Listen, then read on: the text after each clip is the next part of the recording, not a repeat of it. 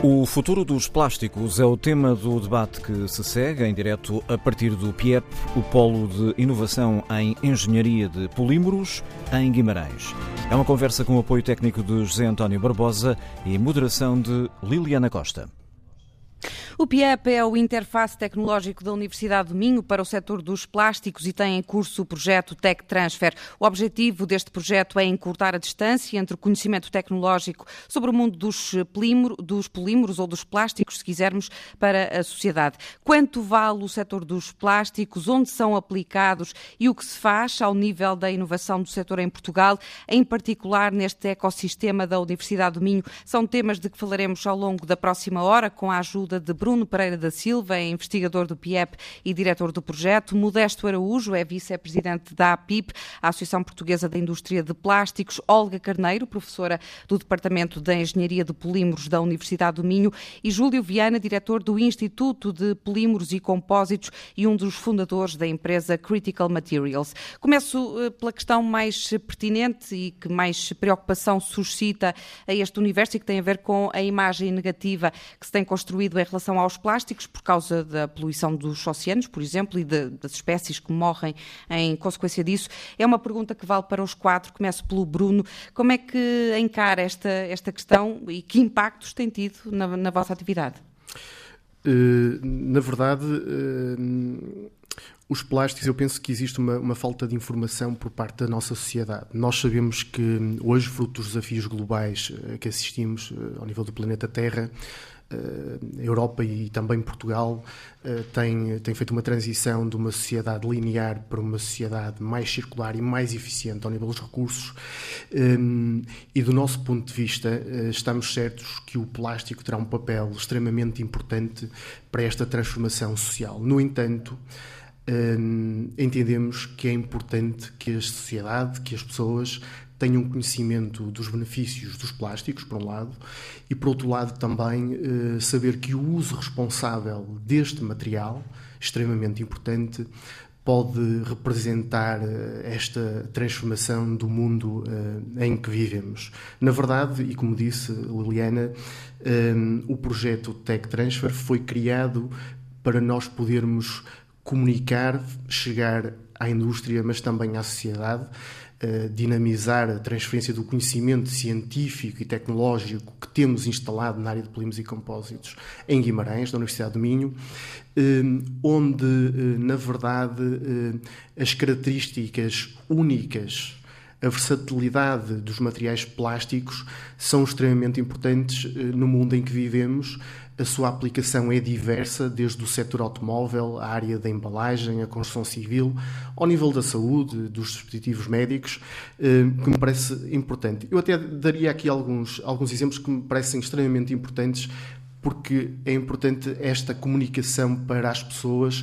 Eh, quando pensamos em embalagens eh, de alimentos, nós eh, vemos que ela permite aumentar o tempo de vida útil de uma carne, de um peixe, de um legume que temos em casa. Por um lado, existe esta disponibilidade de estar mais tempo, termos, termos acesso em condições, ou seja, tem um controle de qualidade, tem uma, uma, segurança alimentar e também ela própria eh, é responsável por evitar um desperdício alimentar associado a isso. Um, e temos a, questão também associada, os materiais uh, plásticos são, são muito resistentes, eles são leves, são, têm, têm um, um, um, baixo custo, o que faz que, por exemplo, no ao nível do setor automóvel, nós tenhamos um veículo mais leve, tem uma redução, do, ou seja, do consumo de combustíveis, mas também ao nível de, de questões associadas uh, à componente das emissões de CO2. Eu, eu até atrevo-me a dizer, nesta primeira fase, que hum, os plásticos vieram democratizar o acesso a bens por parte uh, da sociedade, das pessoas.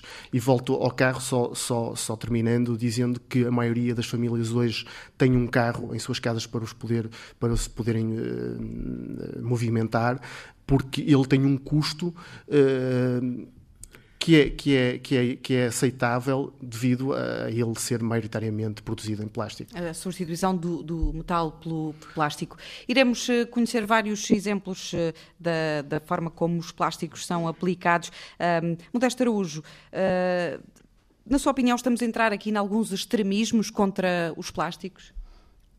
Sim, eu penso que sim, porque na verdade, quando nós vemos e quem, e quem percebe um pouco de, de, polímeros e de plásticos, primeiro há aqui uma, uma questão que é: eu acho que as pessoas muitas das vezes não perceberam ainda bem, quando falam em plástico, põem tudo, no, digamos, de uma forma generalista e as pessoas deviam perceber um bocado mais de, facto quais são os, os, plásticos que são mais úteis e aqueles que eventualmente possam eventual, eh, ter uma, uma, um papel menos importante, mas todos eles sendo importantes, há uns mais que outros.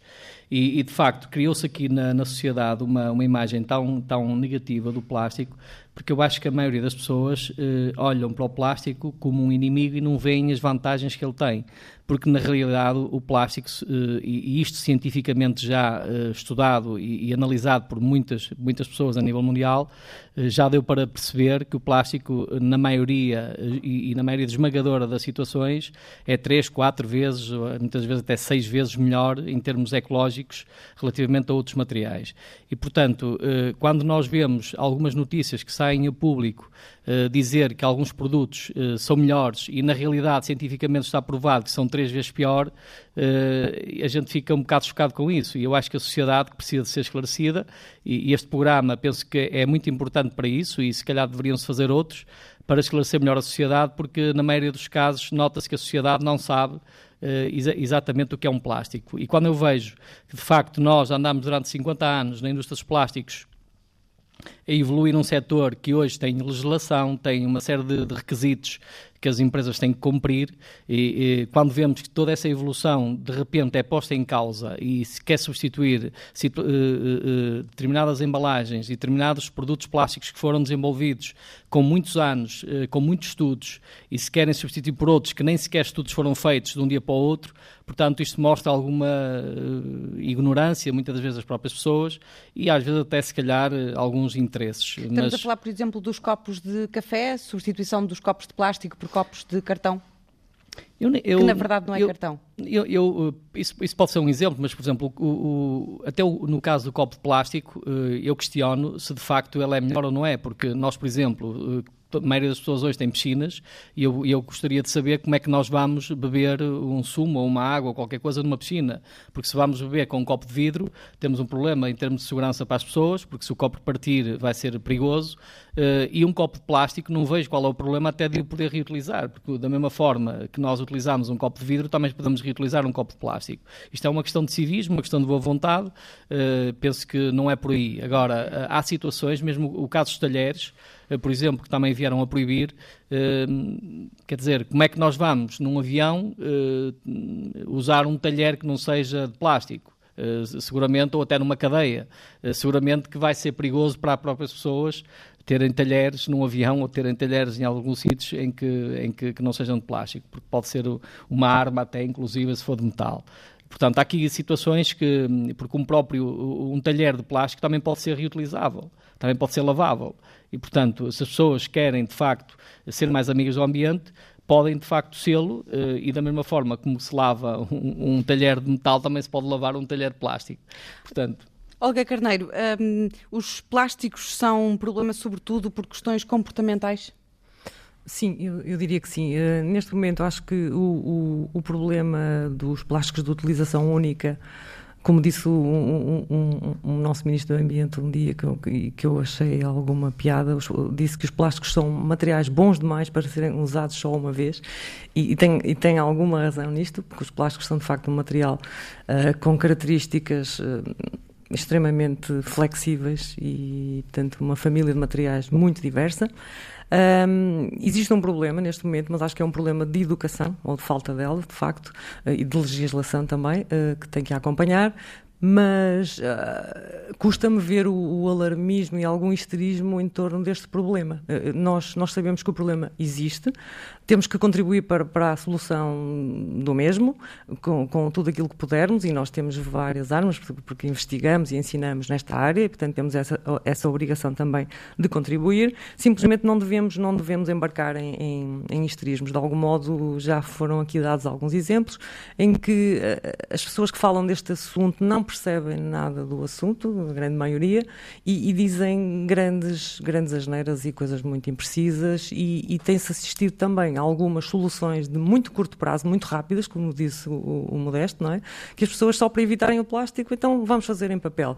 E, e não há ainda os estudos necessários, portanto, uma análise de ciclo de vida, chama-se assim, há uma ferramenta que faz uma análise de, desde, o, desde a extração das matérias-primas, o uso, a transformação, depois o uso, o fim de vida. Portanto, tem que, se, tem que se ter em consideração todas essas fases da vida de um produto e para chegar à conclusão se o, o papel, uh, num, num caso ou noutro, é de facto melhor que o plástico ou não. Ou não. ainda ao exemplo e, portanto, do copo de café, quando falamos do copo em cartão, não estamos a falar de um produto Não estamos a falar de um copo cartão. de cartão, pelo menos daqueles que eu tenho conhecimento em algumas das máquinas de vending que uso, uh, são ainda uma solução bem pior do que, do que uh, o copo de plástico. Porquê? Portanto, o, o, o, plástico que se usa nesses copos descartáveis é, é, é absolutamente é 100% reciclável. Portanto, com reutilização, como sugeriu o Bruno, ou o Modesto, com, com reutilização ou com reciclagem, a matéria-prima volta a ter o seu valor e pode ser incorporada em novos produtos uh, do mesmo género ou, ou, do, ou de outro tipo. Uh, e, portanto, é um material único. Uh, os copos atualmente em uso nas, nas máquinas que eu conheço são de cartão revestidos a plástico. Ora, pior que isto, acho que é difícil. Para o qual ainda não há solução, solução de reciclagem? Claro que a, a, a solução de reciclagem ou vai ser muito cara, porque é preciso separar os materiais se for possível, ou então vamos ter um reciclado que é uma mistura de materiais, e as misturas de materiais nunca têm o mesmo valor do que os materiais em si uh, separadamente, não é? São sempre qualquer coisa híbrida que já nunca vai dar para uma aplicação, para a mesma aplicação nunca dará. Júlio Viana, como é que encara esta campanha contra os plásticos? Cara, pronto, como cidadão e como, e como no fundo, expert né, em, em, materiais, acho que é uma evolução. Acho que a sociedade tem alguma razão em algumas coisas, em outras tem menos razão. Uh, os materiais sempre tiveram influência na, na, na evolução do homem, desde, desde a pré-história até agora, e nós vivemos atualmente na era dos plásticos. E se vocês virem em termos de eras, é a única era do material que é sintético. O plástico foi inventado pelo homem, é um material sintético e é um material que é incrível, tem umas propriedades incríveis. Ah, desde a questão da densidade, ser um material de baixo peso, de boas propriedades, mas estão por lá dessas boas características que o tornam também atacado, atacável, digamos assim. O seu baixo custo, por exemplo. Nós usamos, e isto tem a ver a aplicação de materiais plásticos em, em, em, produtos que nós chamamos de curta duração, de uso de curta duração, e isso não é um problema só dos plásticos. Os, os copos de cartão também vão ter esse mesmo problema. Como é que vamos reciclar ou reutilizar os copos? Uh, as garrafas de plástico e as garrafas de vidro. Agora, os plásticos contribuíram, de certeza, e o Bruno focou isso, para a democratização, em geral, da utilização de produtos mais baratos. Temos é que ter realmente alterações de atitudes, de comportamentos e, e, e darmos outra perspectiva aos materiais plásticos, não os vermos como materiais baratos, mas vemos como materiais que podem ser reutilizados e quantas mais vezes nós reutilizamos os materiais, e não só os polímeros em particular, mas todos os materiais, é muito melhor ambientalmente. Para percebermos quanto é que vale a indústria dos plásticos atualmente, Modesto Araújo, qual é o, o peso efetivo no PIB, o número de, de empresas, de trabalhadores? É assim, o, o setor dos plásticos neste momento em Portugal representa 5 mil milhões, um, uh, isto fonte em 2018. Uh, penso que cerca de 70% destes produtos uh, é para exportação. Uh, te, tem mais de mil empresas em Portugal e, e, tem cerca de 24 mil trabalhadores. Portanto, isto representa entre 2,5% a 3% do PIB. Uh, o que é um valor bastante significativo. E, é de salientar que uh, é um setor que exporta bastante e é um setor que está a crescer essencialmente na exportação. E, e há aqui alguns parâmetros que eu penso que, é, que, que devem, ser, devem ser eh, realçados que têm vindo a ser uh, adotadas algumas medidas, e eu lembro, por exemplo, quando foi adotada a medida da, da, proibição dos sacos nos supermercados e passaram a ser taxados e a ser pagos pelas pessoas. Com esta medida, por incrível que pareça, e as pessoas pensam que houve uma redução de plástico, não houve. Houve um aumento de cerca de 20% em quilos de consumo de plástico em Portugal com esta medida. Isto é muito importante ser dito porque, na verdade, as pessoas porque, deixaram... Permite, porque os sacos foram transformados naqueles sacos fininhos para uns sacos com deix... maior peso. Não só por isso, porque também as pessoas passaram a ter que comprar eh, imensos quilos de sacos de lixo quando não era necessário antes fazê-lo, porque as pessoas chegavam a casa com um saco plástico, era a medida do saco de lixo, e reutilizável para, para meter o seu lixo. Hoje, isso não acontece. As pessoas todas têm que comprar sacos de lixo e, portanto, os quilos em Portugal de matérias-primas, eh, nesse contexto, aumentou 20%. Ou seja, é por isso é que as medidas, quando são tomadas, deveriam ser tomadas em consciência, deveriam ser pensadas quais são as soluções, quais são as alternativas e não tomá-las de uma forma, muitas das vezes, eh, leve. O setor tem sido ouvido? À medida que vão. O, o setor julgo que nunca foi ouvido nessas, nessas matérias. Hoje a APIP, eh, e por isso é que também nós criamos, agora sem desvalorizar as, as, as, entidades que estiveram no passado, porque seguramente fizeram o seu melhor, mas hoje a APIP tem uma, uma nova direção desde meados do primeiro trimestre deste ano e esta nova direção está empenhada eh, em, em, em fazer um trabalho eh, dinâmico, um trabalho em que possamos de facto negociar também com o governo e ser ouvidos e temos já temos por parte deles também muita abertura sobre isso, porque eu julgo também parte da nossa parte eh, também alertá-los determinadas situações e portanto eles estão muito sensíveis a isso e eu penso que num curto espaço de tempo eh, as, as, coisas vão ser, eh, vão ser, eh, se calhar, até mudadas, porque há situações que estavam a ser tomadas que muitas das vezes os próprios ministros não tinham conhecimento de, de tudo que se passava, no, na, digamos, no, no setor. E, portanto, o que nós queremos é ajudar e esclarecer, ajudá-los a esclarecer quais são as melhores soluções para que situações como estas, que já foram tomadas, não sejam repetidas e que as pessoas não estejam, a, no fundo, em vez de melhorarmos aquilo que nós todos nós queremos, porque o setor dos plásticos está muito uh, focado na melhoria uh, de, de do setor dos plásticos na melhoria do ambiente, inclusive a PIP neste momento, e nós estamos há dois meses na direção, já, já, já criámos um programa Uh, um programa que chama-se o, o, Mobilizador, que é um, é um programa que nós queremos implementar com várias entidades, desde universidades e empresas, para uh, criar uma, uma, uma, digamos, uma, classificar as embalagens uh, com uma pegada de carbónico. Portanto, aí penso que seria um passo muito importante para as pessoas saberem que de facto é bom, porque se nós vimos uma, uma embalagem com, uma, com uma, um símbolo verde, um símbolo amarelo um símbolo vermelho, nós vamos logo perceber que aquela embalagem que é melhor que a outra, e, portanto, e aí a desinformação acaba. Portanto, passam a ser as coisas mais claras. Este é um, é um programa que nós já queremos começar já a partir do próximo mês e, e, portanto, que vai envolver várias entidades a nível nacional e que esperamos nos próximos dois, três anos ter isto implementado. Temos aqui nesta mesa os representantes eh, das empresas, também a montante da formação, da investigação. Convinha perceber um, o que é que faz cada um deles. Uh, Bruno Pereira da Silva, o que é que se faz no, no PIEP? Eh, eu, se calhar, antes de referir o que é que se faz no PIEP, diria que nós, em Guimarães, na Universidade do Minho temos um ecossistema, um ecossistema de suporte à indústria uh, em Portugal e a nível internacional, dado que temos uma abordagem uh, única, integrada, desde a educação, a investigação científica, a investigação aplicada, a inovação e a transferência de tecnologia para as empresas.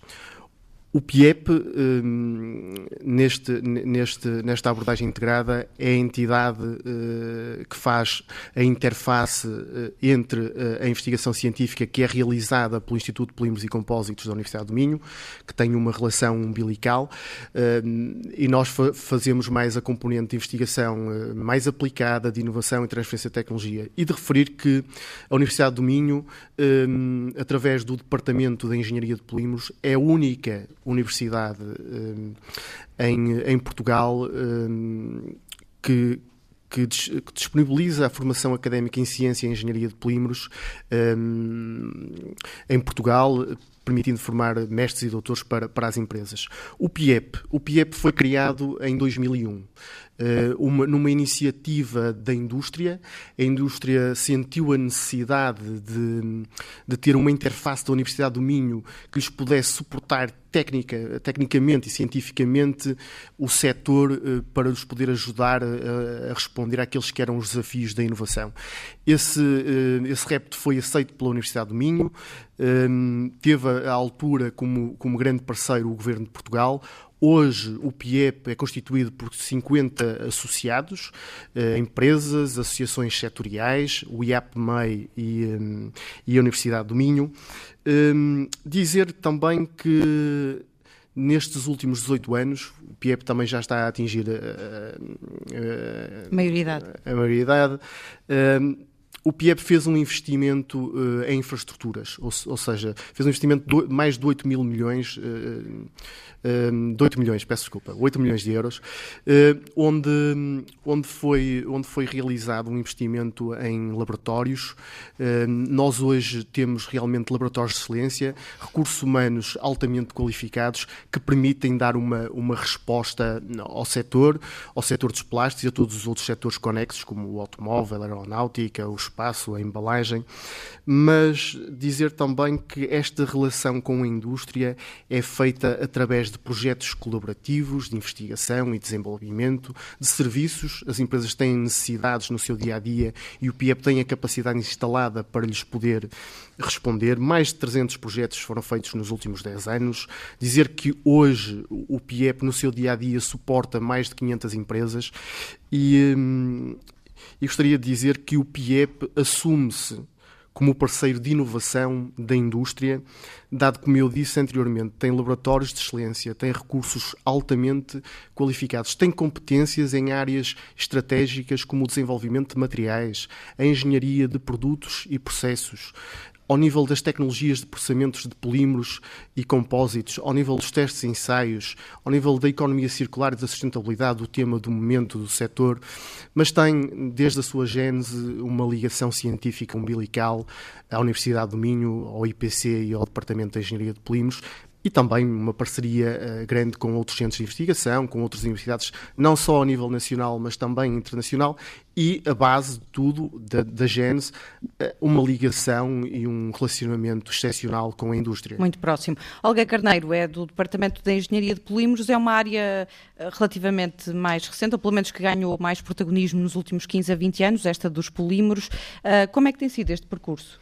Olha, o, o, percurso acho que foi, foi brilhante, foi, foi um, uma espécie de milagre, porque nós, o Departamento de Engenharia de Polímeros foi criado em 1978, portanto há cerca de 41 anos, e na altura uh, foi criado a partir de um desafio feito à Universidade do Minho pela um, então uh, Secretária de Estado da Indústria Pesada. Uh, portanto, te, teve logo uma origem muito pragmática, digamos assim, era para, para, para que fôssemos capazes de formar técnicos de nível universitário, claro, aptos a responder às, às necessidades do, do setor das matérias plásticas, digamos assim. Uh, e na altura não, não nos foi dado nada, uh, foi criado foi criado o curso e, e, as pessoas tiveram que se reinventar. Foi uma das primeiras alunas. Eu fui a, a, primeira, sim, a primeira, eu e um colega, fomos só dois, uh, somos da primeira fornada, digamos assim, a primeira edição, e para a felicidade dos nossos professores de então, no segundo ano de existência do curso não entrou ninguém, porque eles puderam respirar fundo, e, e depois a seguir no terceiro ano voltaram a entrar uns oito ou nove. Pronto. Quantos Portanto, são hoje? Foi, hoje? Hoje não são muitos mais, mas são 35 a 40, varia o número de clausos, mas andamos por aí. Mas mas de facto foi um, foi um início um início que, como diz um colega nosso que esteve na, na origem, que teve tudo para falhar. Uh, não faltava nada, porque não havia, não havia dinheiro para investir em equipamentos, uh, não havia técnicos com a formação superior, não é? Doutorados em, em polímeros, ou em engenharia de polímeros, para, para dar as aulas, e portanto tudo isto teve que ser construído com muito esforço. E de facto, os nossos primeiros anos foram muito dedicados à formação. Enquanto não pusemos o curso a, a, a funcionar devidamente e, e enquanto não tivemos os nossos laboratórios laboratórios suficientemente equipados para, para dar um curso portanto, com, com qualidade, nós nem sequer fazíamos basicamente investigação. Depois o meu colega vai falar da investigação, eh, começou mais tarde e, portanto, nós tivemos que percorrer um caminho complicado e só mais, mais recentemente, mas que já lá vão 20 anos, uh, seguramente, é que nós começamos a ter maior impacto nacional e mesmo também a comunidade científica internacional reconhece, reconhece o nosso trabalho nesta área. Mas foi um caminho difícil, mas que também deu algum prazer porque construímos tudo a partir do, do zero, digamos assim. E que permitiu, entretanto, criar uma unidade de investigação, é o Instituto de, de Polímeros e Compósitos. Juliana, como é que foi este caminho? Foi percorrendo-se. o, o, o, Instituto de Polímeros e Compósitos veio de, realmente do Departamento de Engenharia de Polímeros, é uma evolução.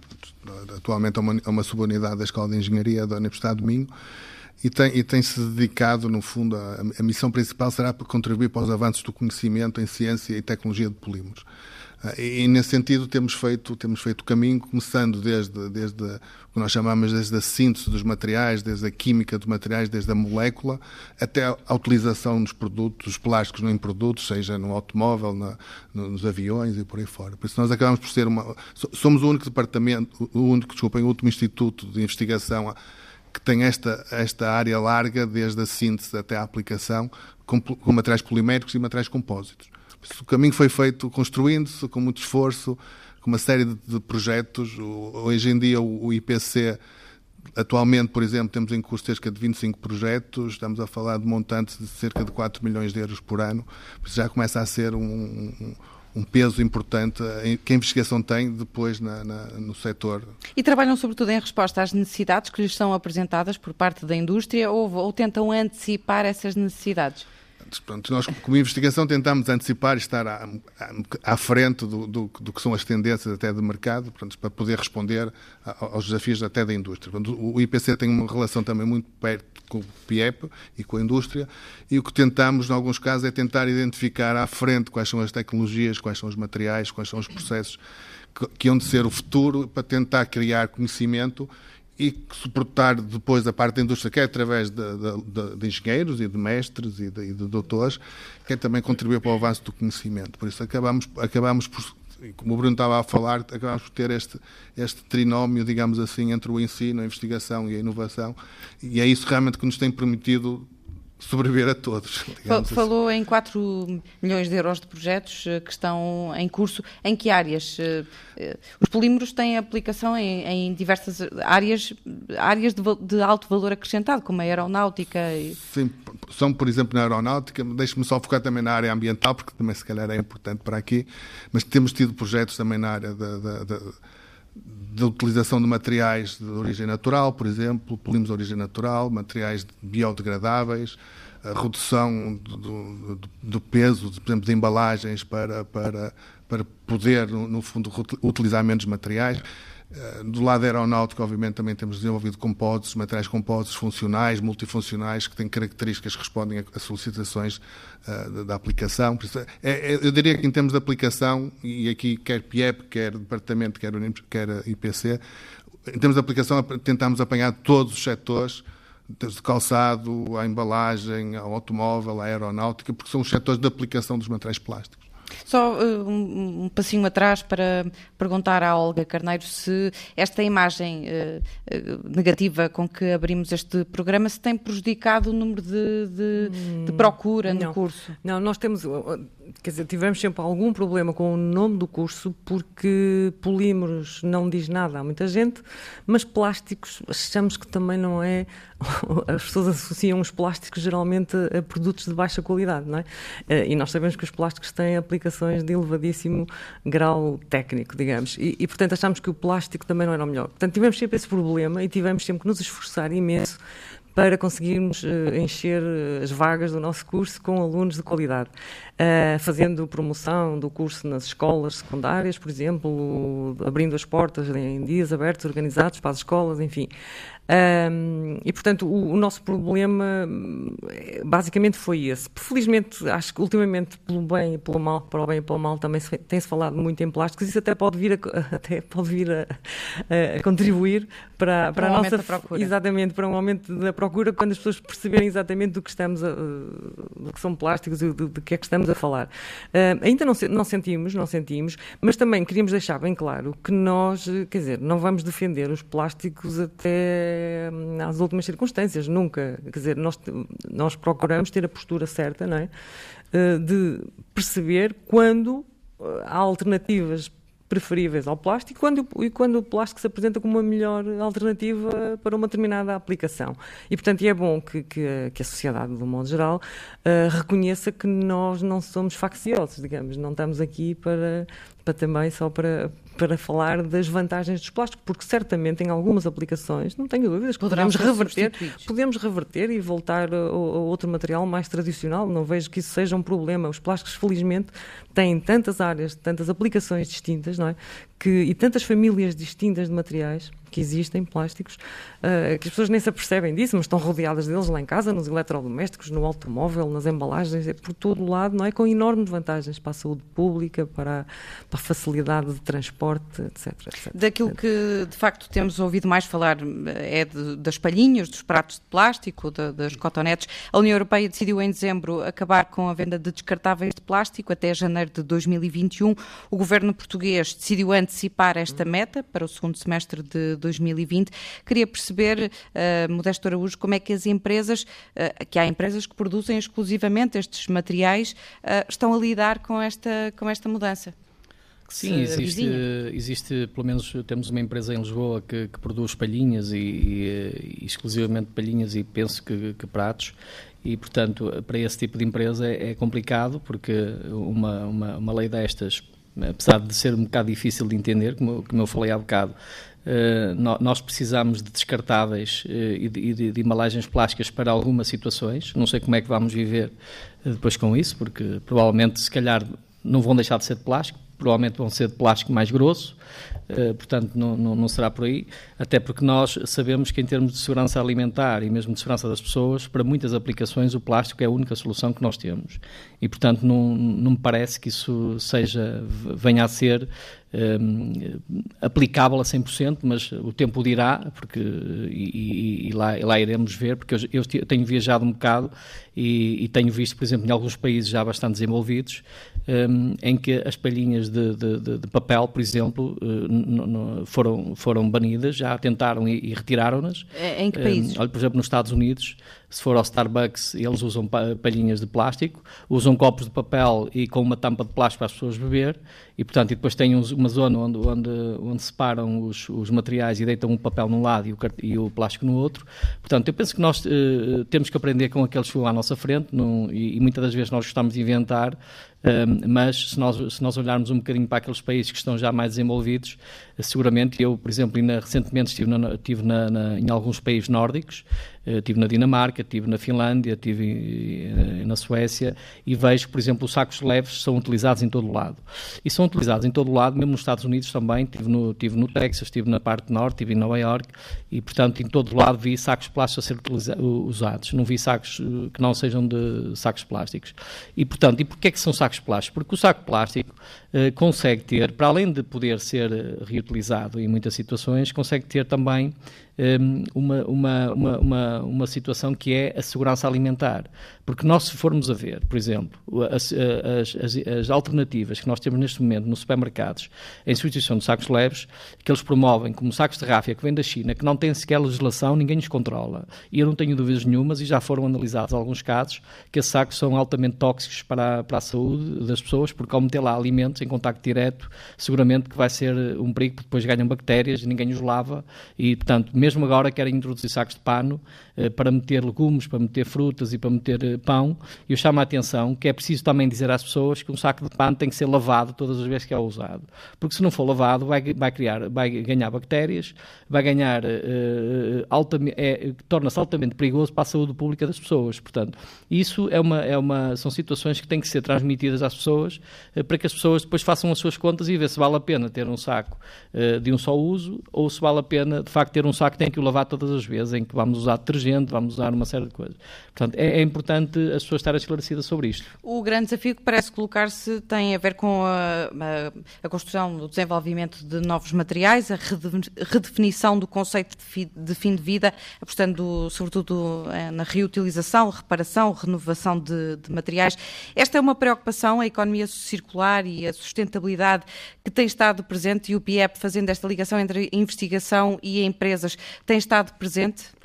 Uh, sem dúvida. Nós temos que perceber que a cadeia de valor do setor dos plásticos vai se alterar completamente. Se nós, uh, ao dia de hoje, uh, já, já está a haver essa mudança, mas ainda temos, ainda temos uh, os produtores de matérias-primas, a indústria transformadora, a área da reciclagem, o futuro uh, diz-nos que a nossa cadeia vai ser composta pela indústria química, pelos produtores de matérias-primas, pelos transformadores, mas também pelos brand owners, pelos retailers. Um, a área da reciclagem será uma área que terá reciclagem mecânica, mas também reciclagem química e termoquímica, permitindo, a partir de, daquele que era o resíduo plástico, ser um recurso e voltar a ser transformado em, em, em um novo polímero uh, reciclável. Um, e teremos ainda uh, na nossa cadeia de valor uh, as entidades de gestão e tratamento de resíduo, que são entidades extremamente importantes, porque elas é que vão fazer a gestão do recurso, que é o plástico, que todos nós, eh, no nosso dia a dia, utilizamos e temos que o colocar em determinadas, em determinadas zonas. Dizer que o PIEP, a este nível, em colaboração com o IPC, já tem, tem vindo a desenvolver vários projetos de investigação e desenvolvimento em parceria com, com as empresas, desde a valorização de plásticos mistos, os plásticos são uma, são uma fração, eh, uma fração aquela que não, que não existe forma de nós os podermos separar, contêm orgânicos, não existe forma de os, de os valorizar, por norma vão para aterro, têm uma valorização energética. Nós temos desenvolvido produtos eh, com, esses, com esses materiais, desde logo um produto que está, que está neste momento em fase de ser terminado, o desenvolvimento de uma travessa de caminhos de ferro a partir de plásticos mistos.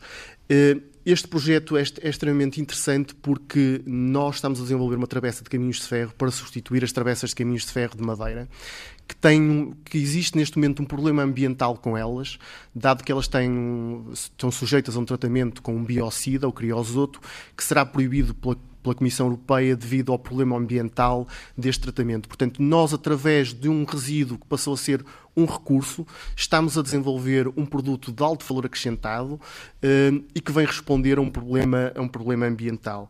Eh, eu diria que, quando falávamos aqui há pouco na, na questão associada à reutilização, é importante que nós temos que trabalhar ao nível do design de novos materiais, uh, temos que desenhar produtos que possam ser reparados, que possam ser reutilizados. Uh, também ao nível de, de, de, desenvolvermos novos polímeros a partir de matérias-primas alternativas provenientes uh, da biomassa, da agricultura, do mar. E também a esse nível, nós, eh, PIEP, o nosso ecossistema com, com o IPC, tem estado a trabalhar neste sentido.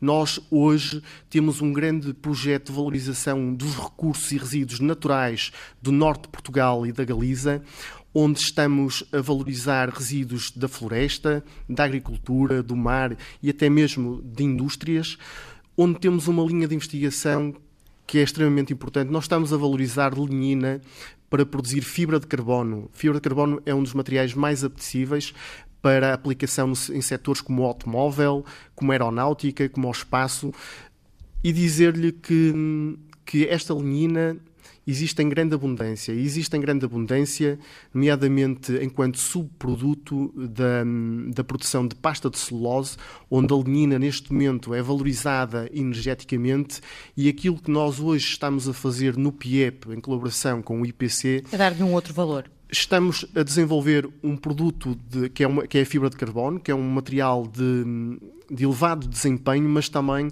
de alto valor acrescentado. Nesta reta final, queria eh, acentuar aqui esta questão da, da, da sustentabilidade ambiental. O Júlio Viana, consegue dar-nos mais um outro exemplo de projetos em que o IPC está envolvido com, nesta área da sustentabilidade ambiental? Por exemplo, no desenvolvimento de novos materiais biodegradáveis, é uma das áreas de investigação têm sido recentemente eh, realizados. Portanto, no fundo, dar a questão de, para estes produtos de, de uso rápido, digamos assim, conseguir aumentar a taxa de degradabilidade dos materiais e assim contribuir para, para menos plásticos no ambiente. A produção de plásticos a partir de, de, desperdícios agroalimentares, por exemplo, é uma das outras áreas que nós temos investido há algum tempo.